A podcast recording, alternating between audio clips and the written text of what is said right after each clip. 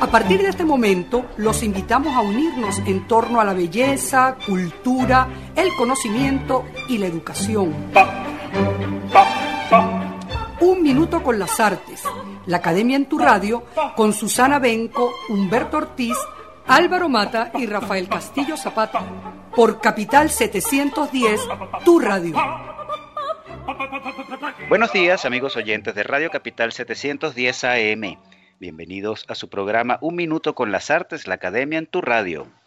Esta mañana estaremos acompañándoles Nelson Rojas y Raúl Sánchez en el control, edición y montaje, Jorge Duque en la producción y coordinación de la estación, Valentina Gracián en la producción del programa, y frente al micrófono Susana Benco, Humberto Ortiz, Rafael Castillo Zapata y Álvaro Mata, todos bajo la dirección de Radamés Lebrón. Saludamos cordialmente a nuestra audiencia y también a nuestros queridos profesores. ¿Cómo están muchachos? Eh, ya estamos muy bien, como siempre, contentos y animados.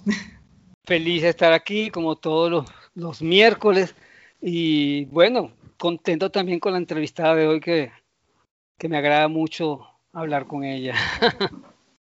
Bueno, feliz igual que siempre de encontrarnos cada semana eh, y bueno, participar en esta experiencia con, con, una invitada también de lujo, que ya casi se convierte en una muletilla decirlo, pero eh, no, no tenemos más que invitados extraordinarios en este programa. Bienvenida a nuestra invitada. Totalmente de acuerdo, querido Rafa, es que han sido invitados de lujo, ¿no? Eh, desde que arrancamos este proyecto en diciembre de 2019 hasta hoy. Y la invitada de esta mañana de hoy no puede ser excepción de, de digamos, de, esa característica eh, lujosa que, eh, que nos ha, eh, digamos, signado. La invitada de esta mañana es Ángela Bonadíez, fotógrafa. El trabajo de Ángela Bonadíez se centra en la memoria, el archivo, la identidad, el espacio urbano y en pensar la imagen fotográfica desde la fotografía. Ángela Bonadíez ha impartido talleres en la Facultad de Arquitectura y Urbanismo de la UCB y también en la ciudad de Barcelona, España. Ha recibido la beca 2018 de la Agencia Española de Cooperación Internacional para el Desarrollo para la Real Academia de España en Roma, Italia. También el programa de residencia artística del Goethe Institute de Salvador de Bahía, en Brasil. También la beca latinoamericana Experimenta Sur 2017 en Bogotá, Colombia el Premio Latinoamericano de Fotografía Yosundo Ronsoro en el año 2004 y la ayuda la ayuda a la creación en el año 2008 otorgada por Matadero Madrid en España. Adicionalmente, Ángela Bonadíez colabora con la revista Campo de Relámpagos, Colección Cisneros y Tráfico Visual. Su trabajo ha sido expuesto en Dubái, Alemania, España, Portugal, Estados Unidos, México, Brasil y Argentina. Actualmente vive y trabaja en Madrid, España. Bienvenida Ángela Bonadíez a Un Minuto con las Artes. Hola, gracias por la invitación. Eh, y me encanta también estar aquí acompañada de, de amigos de hace tanto tiempo. Vale, Lo que- contentísimos. Encantada de tenerte, Ángela.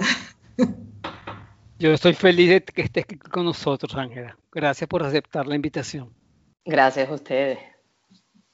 Bueno, vamos a comenzar entonces eh, eh, invitándote con una breve cita de algo que dijiste en una entrevista, eh, creo que es una de tus entrevistas más importantes eh, con Natasha Tiniacos en Backroom, en que entre muchas de las cosas interesantes que dices allí, eh, hay una frase que me, que me gustaría que, que abordaras de nuevo para explicar un poco a la audiencia eh, la razón de tu pasión por la fotografía eh, y tu trabajo con la imagen, eh, que es una frase que tú le dices a Natasha, mucho ver, mucho ver como una enfermedad.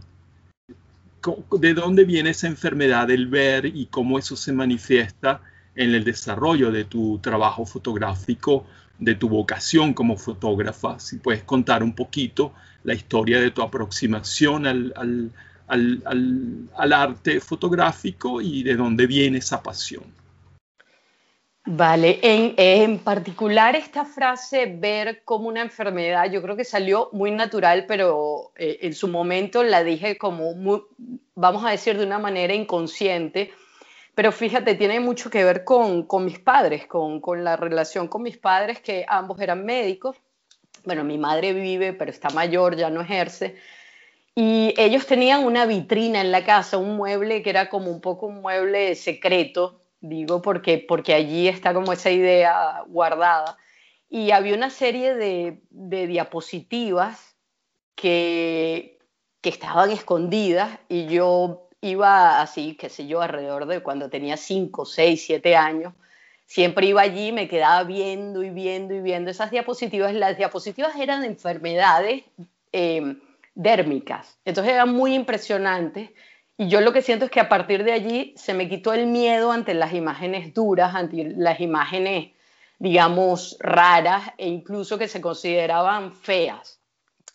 Y me gustaba mucho la relación también de mis padres con el lenguaje, por ejemplo, cuando hablaban de bellas enfermedades, que significaba que eran bellas porque se curaban, obviamente no por estar enfermo.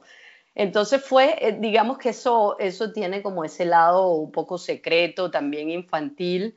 Y luego la aproximación a la, a la fotografía era simplemente, bueno, ver todo o, relacionarlo todo con la imagen visual, como me pasaba de repente leyendo un libro que me paraba en una línea y lo que sentía era todo el tiempo como que aparecía una imagen. Entonces también yo siento que hay una relación como muy, por un lado, auditiva, relacionada con mis padres, oral también, con esos recuerdos, y también la lectura que me llevaba como a imágenes, bueno, obviamente, los libros eso es lo que hacen, ¿no? Se supone, abren ventanas. Yo recuerdo, eh, hay un, un famoso fotógrafo eh, que decía, ahorita se me escapó el nombre porque estas cosas pasan, eh, que decía que él a veces se quedaba en una primera, segunda, tercera página leyendo y releyendo porque estaba imaginando qué, qué, imagen, qué fotografía podía hacer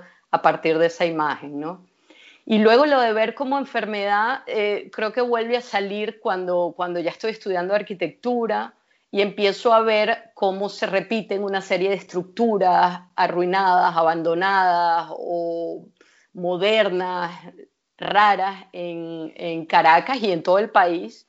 Y empiezo a hacer también como, como especies de inventarios, listados, ¿no? como si fuesen apuntes que tienen que ver también con con la vida social, como cómo funcionan esas arquitecturas como archivo. Puede que me esté despegando un poco de allí, pero yo relaciono todo con, con esa sensación de, de, que, de que ver ya es casi una enfermedad, es una pulsión, es, es, algo que uno no puede dejar de hacer y entonces lo que vas haciendo es como listados y, y, e inventarios de, de lo que te interesa.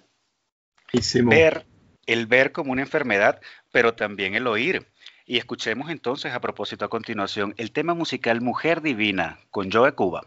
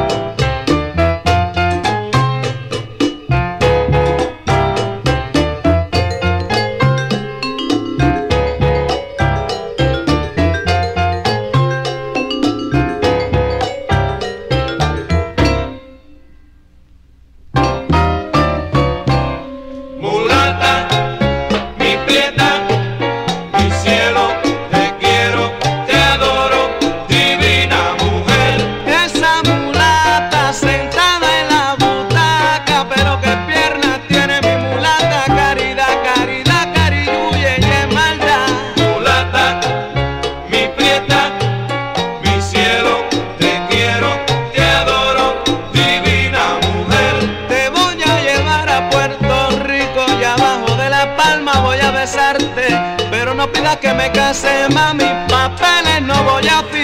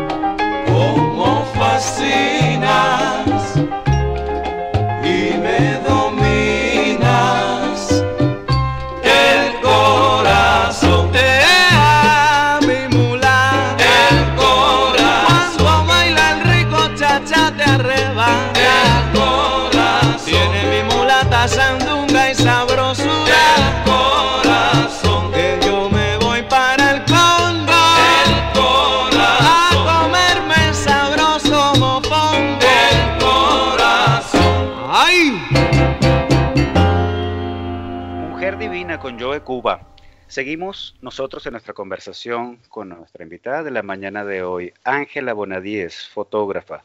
Susana. Sí, justamente Ángela comentó algo que me hace pensar igualmente en esa idea de archivo, eh, de, fotografiar o inventariar una serie de fachadas arquitectónicas y me hizo recordar dos cosas. Uno, que en esa misma entrevista eh, que le hizo Natacha Piñacos, tú dices que para ti la fotografía es algo material y racional y que tú eres muy racional. Entonces, partiendo de esa premisa y viendo que una de tus series es precisamente fotografiar archivos de personas, de instituciones, de alguna manera esa, esa constante de clasificación, de imagen de lo que implica clasificar, registrar, es también ordenar, más o menos racionalmente los objetos y al mismo tiempo hay imágenes donde más bien uno podría hasta pensar que en esos archivos se retrata la personalidad de quien, y, de quien archivó y a veces es un archivo desordenado, por lo tanto también es otra manera de retratar a la personalidad, ¿no? Entonces, bueno, quería un poco eh, que me comentaran sobre eso, sobre lo que implica hacer como esa especie de retrato de las personas a través de sus objetos o de las cosas que quiere archivar o esconder o clasificar, porque también puede ser esconder. Bueno, a ver. Claro. Eh, sí, bueno, eh, viene un poco eh, con, la, con, la, pregunta anterior, digamos, se continúa, tanto por la entrevista de Natalia y por lo que estás diciendo, ¿no? En el, en el momento de, de, empezar a hacer listados también aparece de nuevo esa idea de abrir las gavetas que están cerradas y un poco esos son los archivos, ¿no? Son, son espacios que no son descubiertos hasta que se abran.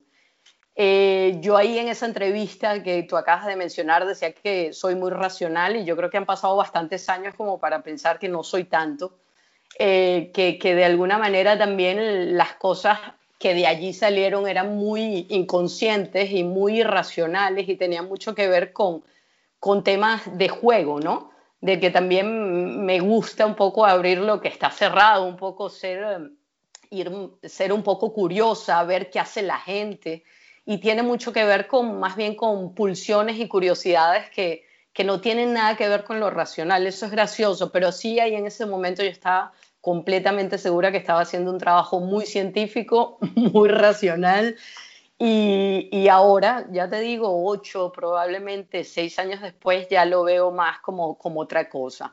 Ahora, es, eh, es una forma también de aproximarse a las personas a través de los objetos, sí, sin duda a las personas en un sentido, en el sentido de los coleccionistas, y también al país incluso, y la forma en que, en que el país organiza o desorganiza, o vuelve un caos, o vuelve un orden, o qué guarda, ¿no? qué presenta como identidad. Entonces, por eso yo fui buscando a través de ese, ese trabajo que acabas de nombrar, se llama Las personas y las cosas, y hace un guiño, que más que guiño, decía una amiga mía que era un orzuelo, directamente con las palabras y las cosas de Foucault, ¿no? Como el tema de ordenar, organizar también responde a, arbitrariedades, a mala crianza, a decisiones, a, casi que decisiones a veces eh, totalitarias, dichas en voz muy alta, otras a, decisiones caóticas.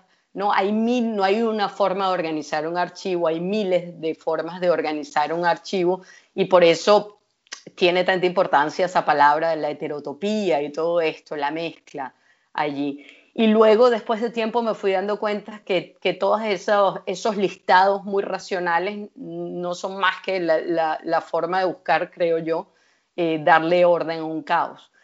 En relación al país, pues impresionante lo que se veía allí, porque de alguna manera también en esos patios traseros o en esos lugares de reserva de la memoria del país quedaba también muy evidenciado, por un lado, eh, lo que es el propio país, lo que da, lo que quita, lo que no cuida, lo que cuida y lo que dan cada una de las personas que están allí, que de alguna manera manejaban por voluntad eh, un archivo. En el caso, por ejemplo, de uno de los casos más importantes fue el de Oscar Garbizu en la Cinemateca Nacional, eh, que era básicamente un trabajo apasionado de él por recuperar una serie de materiales y, una anécdota muy bella es que estaba la Cinemateca Nacional la dividía en el infierno, que eran las películas que ya se habían perdido, abajo en los sótanos, eh, la mitad era la tierra, que eran las películas que querían salvarse, y arriba el cielo, que eran donde ya estaban salvadas en unas cavas que, según tengo entendido, hoy día no están funcionando. Oye, una realidad que me hace recordar que igual debe suceder con los libros que publicaba Monte Ávila cuando no estábamos en tiempos digitales. Cantidad de material para reimprimir en caso que se quisiese reimprimir, que ya no existen. realmente es tremendo y la verdad que en el cine, por cierto, también. Eh, nosotros estamos a Ángel Hurtado hace bueno, unas semanas atrás y no sé si en la entrevista o fuera de la entrevista, pero él señaló que muchas de sus películas ya no existen. Y es tremendo el trabajo que él hizo. Bueno, esto desde el rescate de la memoria, en verdad, ¿no? Yo quería solamente, como a modo de anécdota, comentar también que leí hace poco un artículo que en Zagreb hay un museo de los afectos eh, perdidos, algo así y es eh, la pareja que dirige el museo, eh, fue pareja, ya no son pareja, pero entonces empezaron a coleccionar los objetos que implicaba afectivamente algo en su relación anterior, ¿no? Y eso se terminó siendo un museo recopilando todas las donaciones de toda la gente que, han, que, que han perdido su pareja por alguna razón han roto por alguna razón y todo lo significativo del afecto terminó a parar en ese museo. Bueno, leyendo así sobre museos extraños, ¿no? Eh, me pareció muy, muy curioso. Qué bueno. Y, y es también el tema del archivo, pero un archivo afectivo, bueno, hay, hay un museo muy interesante en Los Ángeles, en una zona de Culver City se llama, que es el Museo de la Tecnología Jurásica. Y, y, es uno de los museos más bellos que yo he visto en mi vida, pero básicamente lo que, lo que hace es exponer piezas de cuando no había, digamos, electricidad o de todas las tecnologías preindustriales, por decir, es, es muy, muy bonito. Bueno, Así. sí, Adelante, Susana. No, no, no.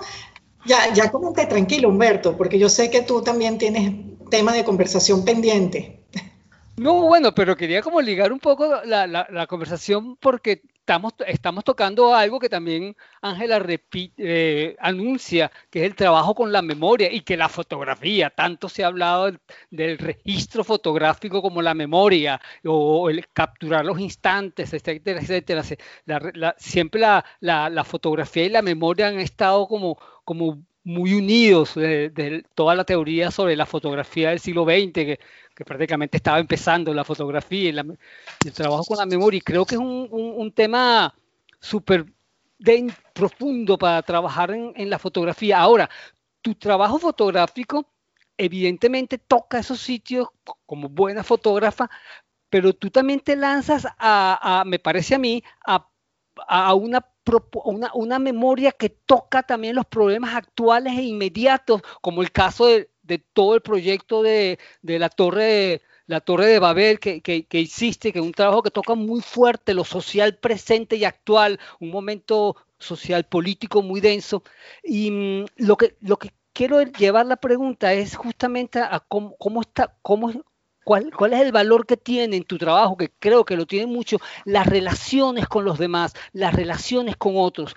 Has, has trabajado en, en proyectos con otras personas, has trabajado como en relaciones, haciendo relaciones con, con, distintas cosas, siempre es como moviendo, moviendo un poco el sentido de las cosas, transformando un poco incluso la fotografía de ese registro documental a hacer otra cosa distinta, como torciendo o, o, o, o manip manipulando una palabra muy fea, pero torciendo, tergiversando eh, lo, los criterios normales de, de lo que es la fotografía. Ahora, ¿cómo eso lo podemos ver también ahora a partir de todo lo que estás haciendo online y sobre todo sobre el seminario este que estás planteando con la Sala Mendoza, el trabajo con los demás, en las relaciones sociales, el trabajo de las relaciones sociales para el trabajo artístico y fotográfico fundamentalmente, el trabajo con la imagen, que es algo que cambia como tan fuerte, el, decir de la imagen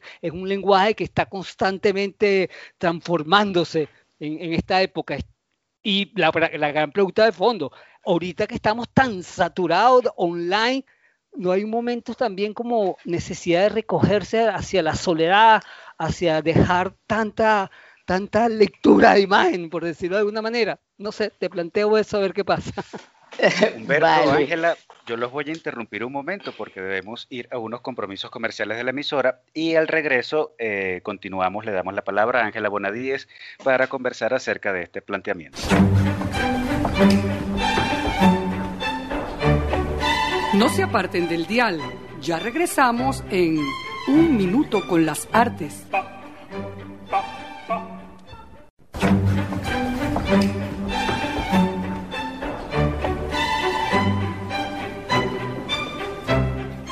Regresamos, amigos oyentes, de un minuto con las artes en nuestra conversación con Ángela Bonadíez. Humberto, que habíamos dejado en el tapete.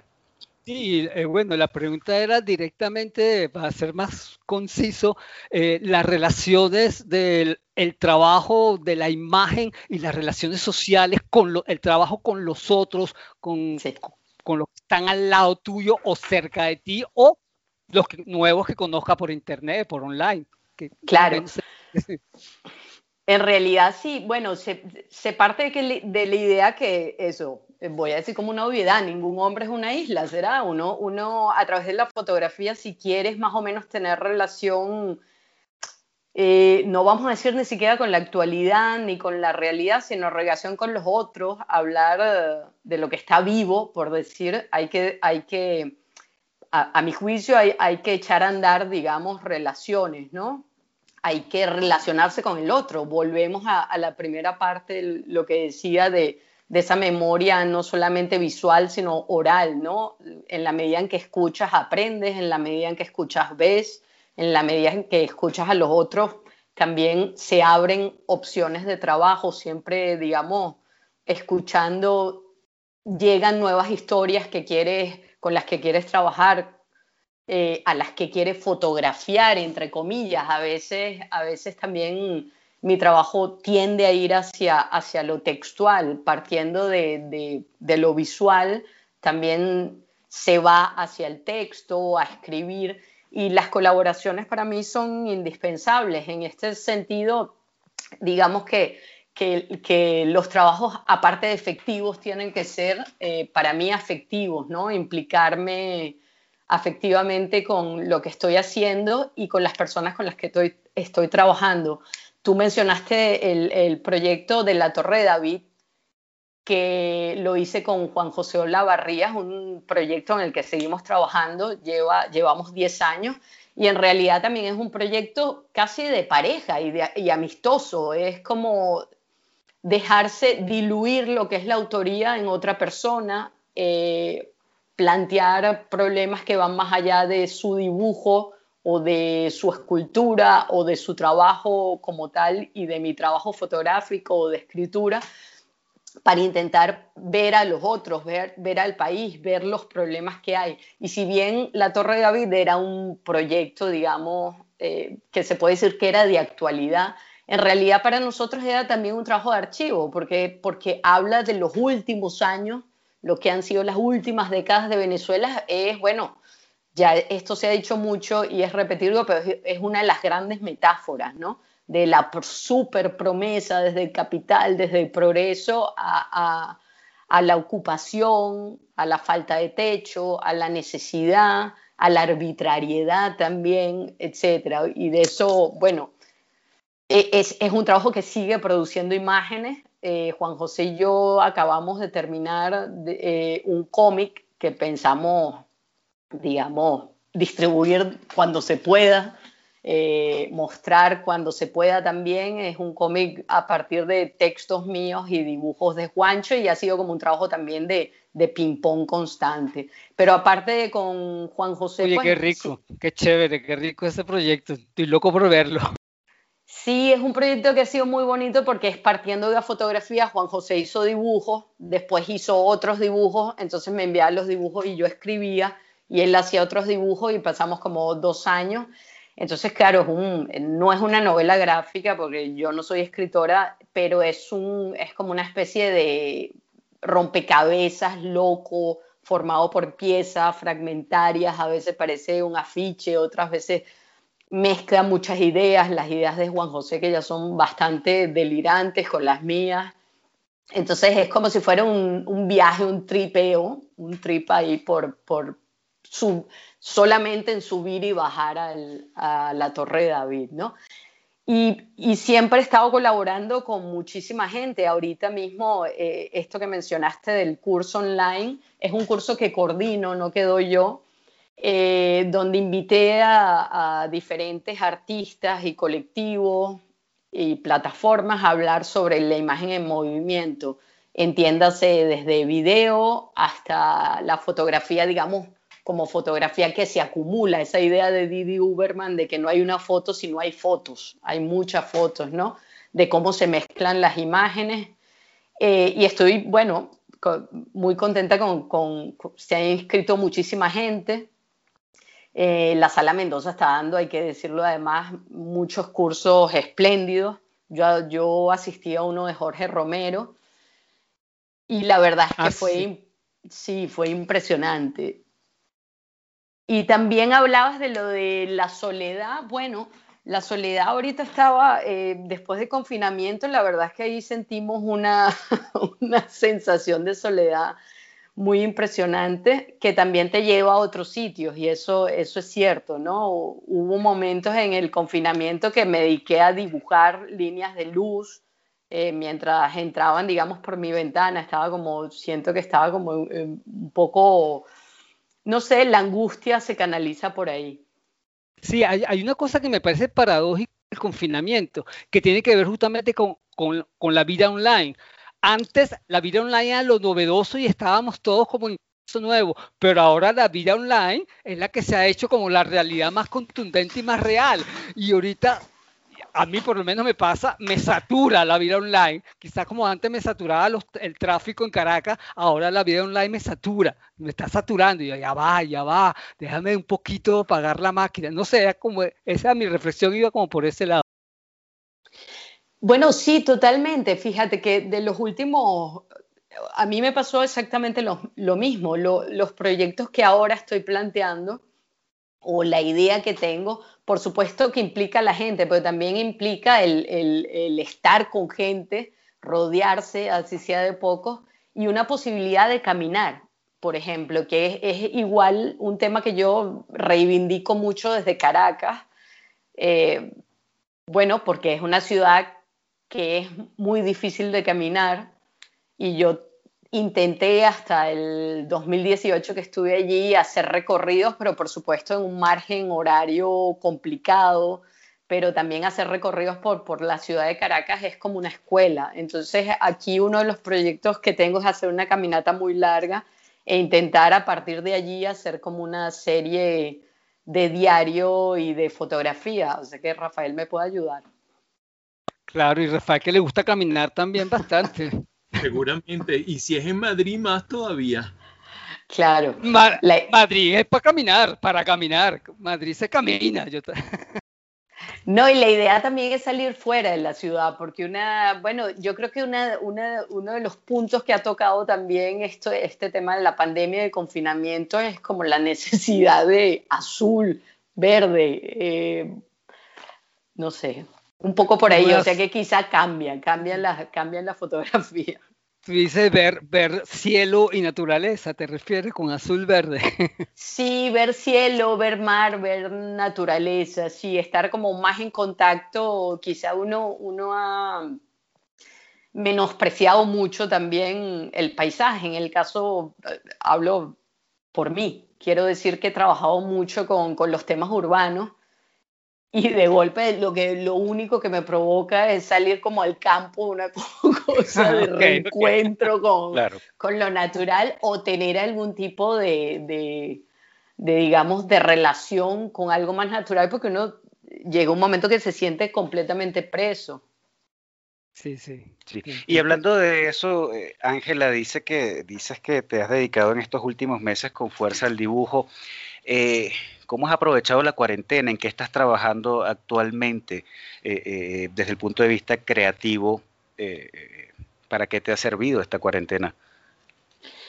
Bueno, la cuarentena al, principio como a todos nos, nos tomó por sorpresa, creo que como al tercer o cuarto día que ya estaba encerrada sin saber muy bien, eh, empecé a dibujar justamente, digamos, lo que iba viendo de líneas de luz, hacer como una especie de patrones de luz eh, que no tienen absolutamente nada que ver con mi trabajo o no tenían, pero luego resulta que los hacía todas las mañanas durante cuatro horas más o menos siguiendo lo que era el movimiento de luz y al menos servía como, como un trabajo de escritura que me relajaba, iba, iba, iba, digamos, todos los días tenía al menos una misión en la mañana.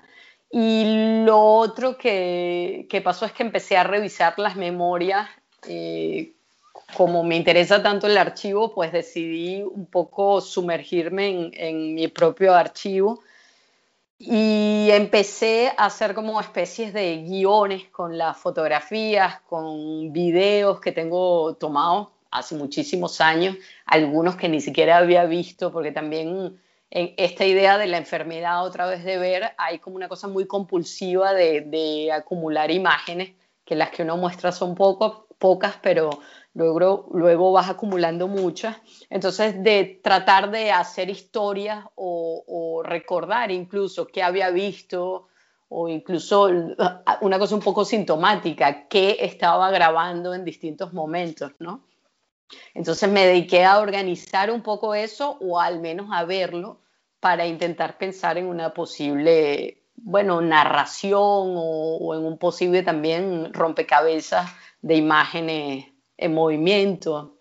Y, también retomé lo que es mi trabajo habitual, que es hacer fotografías, porque salí a hacer eh, algunas fotografías en la ciudad vacía.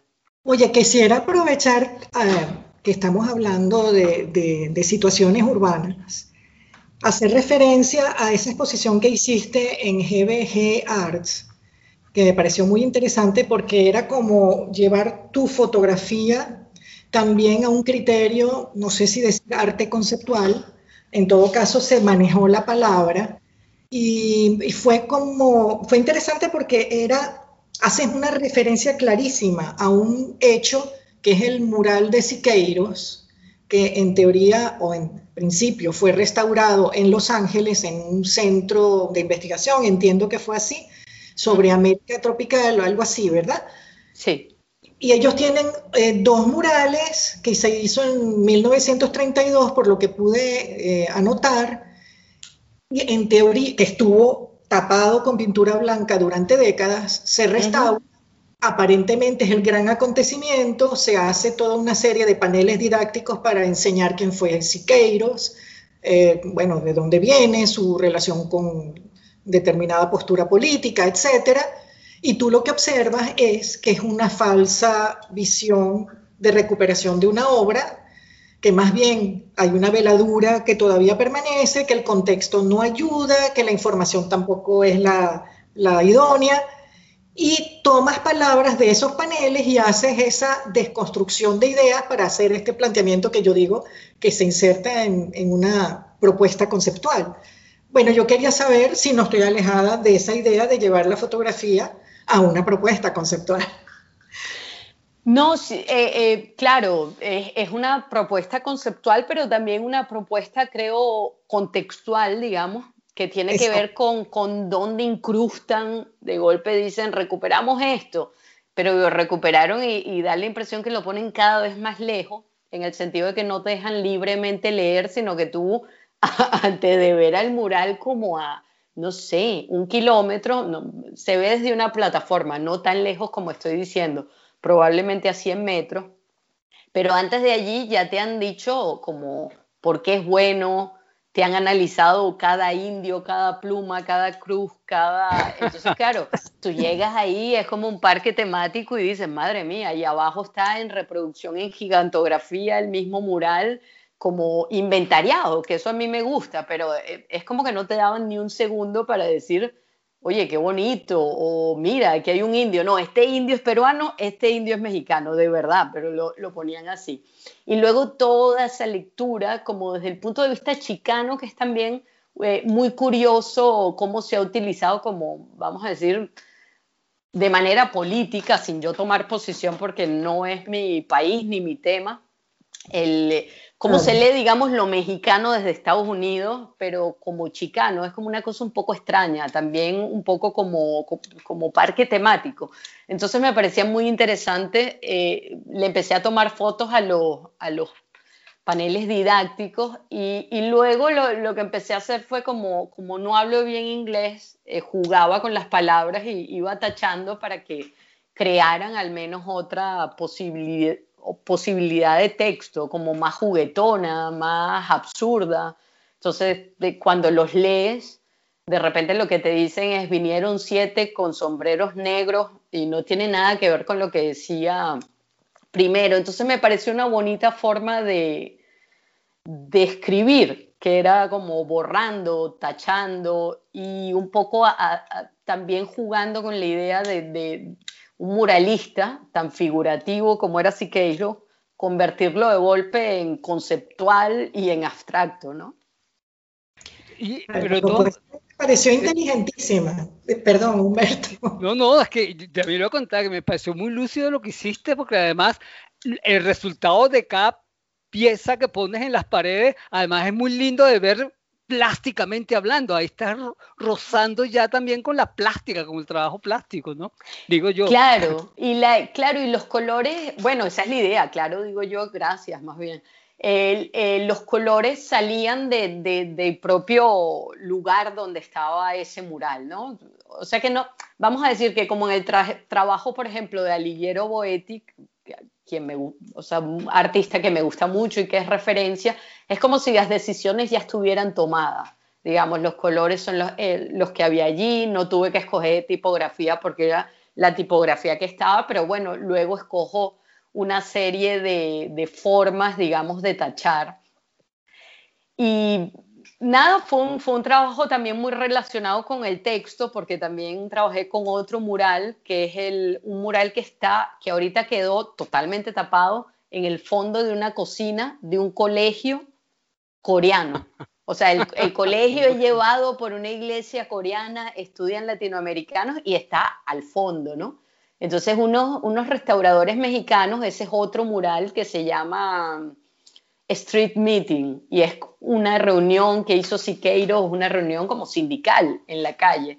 Está completamente tapada, pero lo que tú ves es con unos tierritos y unas cintas, está demarcado los espacios donde unos restauradores vieron pintura, vieron que había la pintura. Entonces es muy gracioso porque, claro, yo lo que tomé fue una foto de unas señoras coreanas cocinando y, y, y, de alguna manera me pareció muy reivindicativo porque Siqueiros, como buen macho vernáculo, era profundamente machista, pues profundamente, no voy a decir misógino porque no lo conocí, pero es impresionante, fui a, fui a revisar sus archivos en Los Ángeles y vamos, yo creo que no pintó más porque todo el día escribía, y todo el día escribía era contra la oligarquía, contra la burguesía, contra los otros pintores. Era muy gracioso, era como un escritor compulsivo de, de panfleto.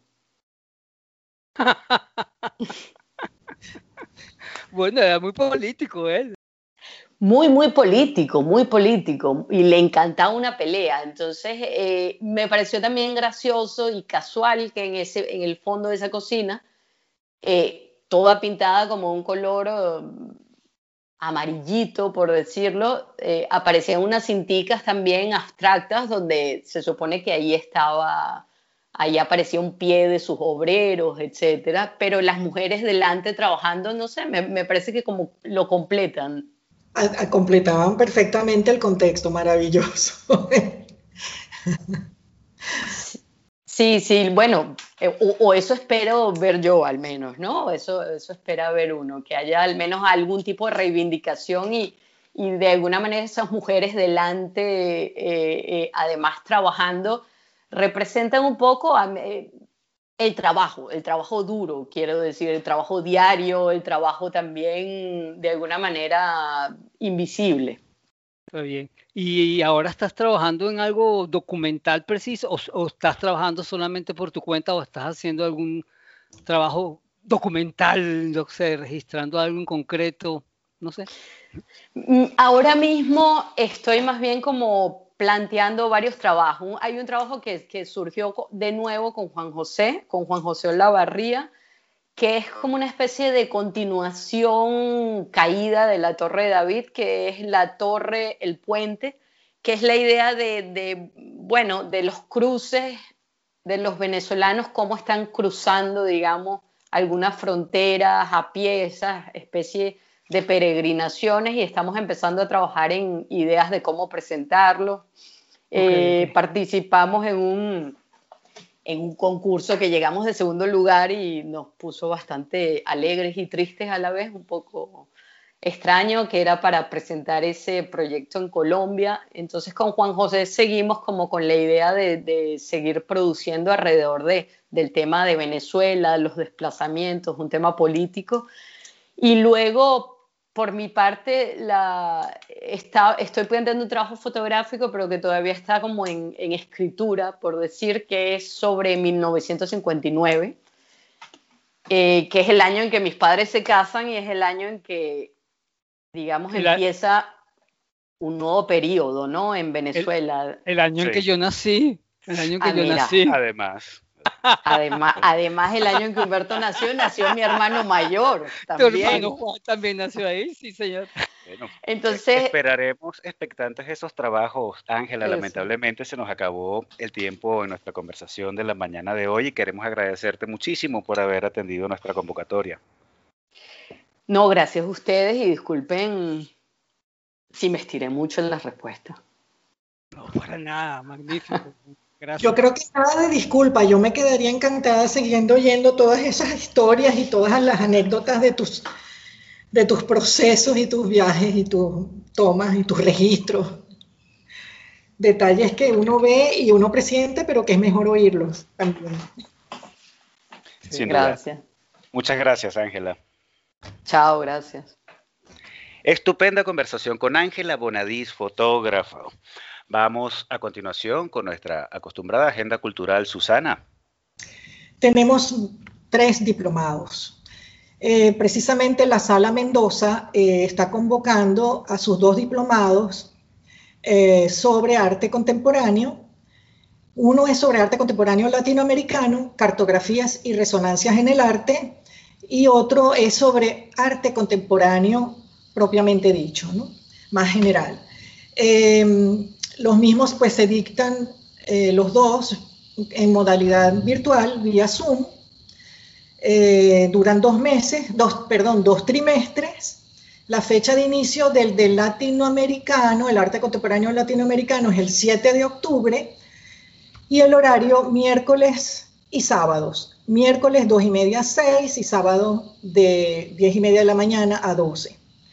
La coordinadora académica es Lorena González Gineco y justamente entre nuestros, profesor, nuestros profesores en la radio, en la Academia de la Radio, están dando clases en este diplomado Rafael Castillo Zapata y Humberto Ortiz, entre otros amigos muy queridos como Constanza de Rogatis, Matilde Sánchez y Lorena, la misma Lorena González Gineco.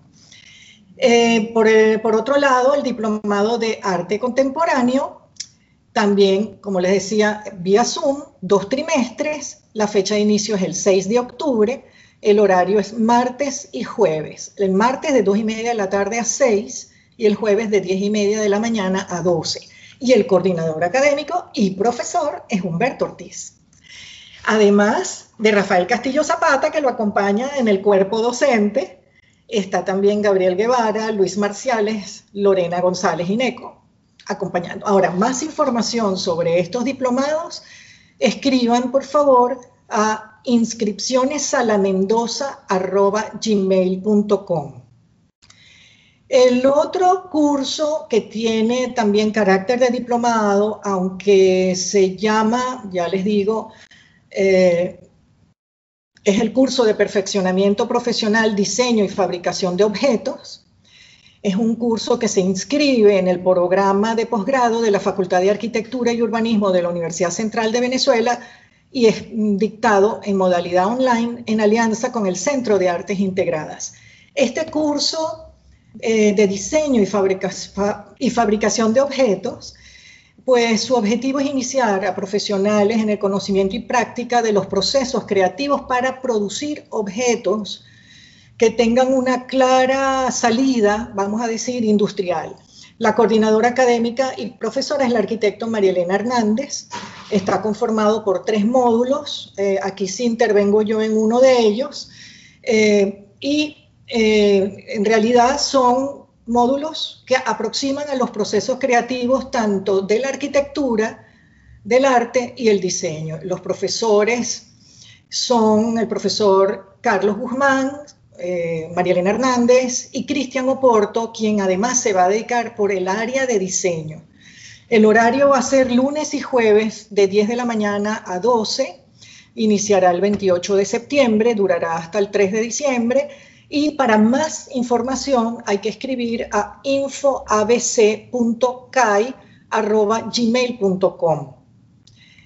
Y lo otro que tengo para comentar es una exposición que es que siempre fue concebida para que fuese presencial pero que por ahora eh, se abre en modalidad video. Eh, la exposición en realidad está montada desde marzo. Sin embargo, eh, justamente lo que les voy a comentar es que había que mostrarla. Y para mostrarla, nada mejor que el canal de YouTube que la propia CAF, Banco, de Desarrollo de América Latina, eh, abrió especialmente para esta exposición. Se titula Creadoras Venezolanas 2020 o 2020. Es el título de la exposición que presenta la Galería de Arte de CAF, Banco de Desarrollo de América Latina. Es una visión heterogénea de ya que participan siete artistas venezolanas y eh, bueno, en, cuanto se pueda visitar, pues eh, con mucho gusto esta galería pues estará abierta para recibir al público. Mientras tanto, podemos verla en ese video producido por ellos, eh, con interesantes explicaciones por parte de la curadora y testimonios de cada una de las artistas, visualizaciones de, sus, de sus obras. Y como comenté, este video lo pueden ver por YouTube. Buscan allí Galería CAF, Creadoras Venezolanas 2020 y lo van a encontrar fácilmente. Y creo que no hay nada mejor que oír a la propia curadora explicar cuál es el sentido de esta exposición y a cuáles artistas ella invitó. Y le doy la palabra a Mariela Provenzali, que es curadora de la Galería de Arte CAF, eh, Banco de Desarrollo de América Latina. En la exposición Creadoras Venezolanas 2020, montada en la Galería CAF, se quiso enfatizar cómo los pasos de década puntualizan históricamente los cambios de tendencias en las artes visuales. Una lectura imaginativa de 2020 como número nos evoca la visión perfecta o la máxima calificación, ambas nociones atribuidas a la excelencia, aplicadas en la selección de siete artistas que ilustran la creatividad femenina en la plástica contemporánea venezolana. Dedicadas a la producción artística con claros enfoques en sus trabajos plásticos, estas mujeres de diferentes generaciones expresan inquietudes filosóficas, poéticas, conceptuales o científicas a inicios de la tercera década del milenio.